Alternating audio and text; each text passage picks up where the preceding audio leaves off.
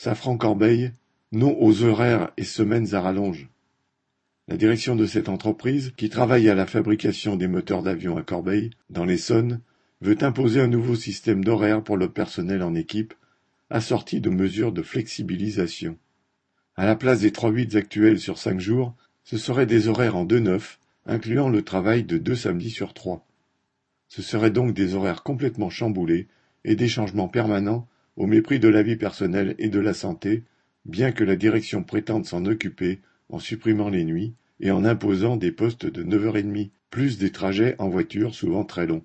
Mais cela permettrait à la direction d'optimiser le fonctionnement de certains équipements. Cela se ferait avec un salaire en baisse, puisqu'une nouvelle prime ne compenserait même pas celle perdue. Le refrain pour justifier cette aggravation des conditions de travail n'a rien d'original. Il faut augmenter la compétitivité, c'est vital pour le site de Corbeil. Des sacrifices des travailleurs dépendraient des investissements et des embauches par la création d'une nouvelle activité. Pourtant, selon les propres chiffres de la direction, au dernier semestre, le groupe Safran a fait 25% de chiffre d'affaires en plus et a doublé ses bénéfices. Depuis qu'elle a commencé à communiquer sur son projet il y a quelques semaines, le rejet est unanime. Autour de 400 ouvriers étaient présents aux heures d'information organisées par la CGT et plusieurs centaines à chaque débrayage depuis le premier jeudi 6 octobre. Un certain nombre de travailleurs sont favorables à la grève et le travail est très perturbé.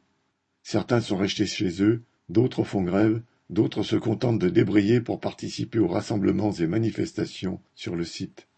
Une délégation composée de cinq travailleurs, accompagnée d'un délégué par syndicat, a été reçue par la direction pendant plus de deux heures. Mais rien n'a changé et l'indignation monte au fur et à mesure de la compréhension de tous les aspects nocifs du plan du patron, discuté depuis des semaines avec les syndicats. La direction persiste. Aussi, l'idée qu'il va falloir bloquer la production fait son chemin, et le mécontentement pourrait fort bien se transformer en vraie colère.